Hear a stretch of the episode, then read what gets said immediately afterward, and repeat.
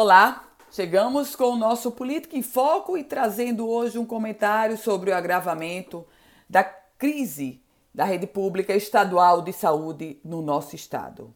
Situação é crítica e complica ainda mais. Isso porque uma das principais unidades de saúde que presta serviço ao Sistema Único de Saúde e a Secretaria Estadual de Saúde anuncia a paralisação de todas as cirurgias, cirurgias de alta, cirurgias de média complexidade, cirurgias oncológicas, neurocirurgias, cirurgias cardíacas, cirurgias ortopédicas, o Hospital do Coração. O Hospital do Coração de Natal anuncia a suspensão das cirurgias pelo Sistema Único de Saúde porque há um ano, há exatos 12 meses, o governo do estado, a Secretaria Estadual de Saúde, não repassa nenhum valor por todos os serviços prestados pelo Hospital do Coração.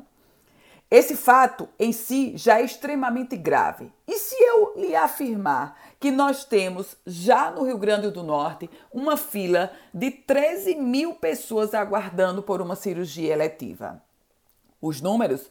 Os números foram revelados pela própria Secretaria Estadual de Saúde. E vou lhe dizer, eles estão subnotificados. Essa fila de 13 mil pessoas, ela é ainda maior se formos fazer a contabilidade correta e precisa.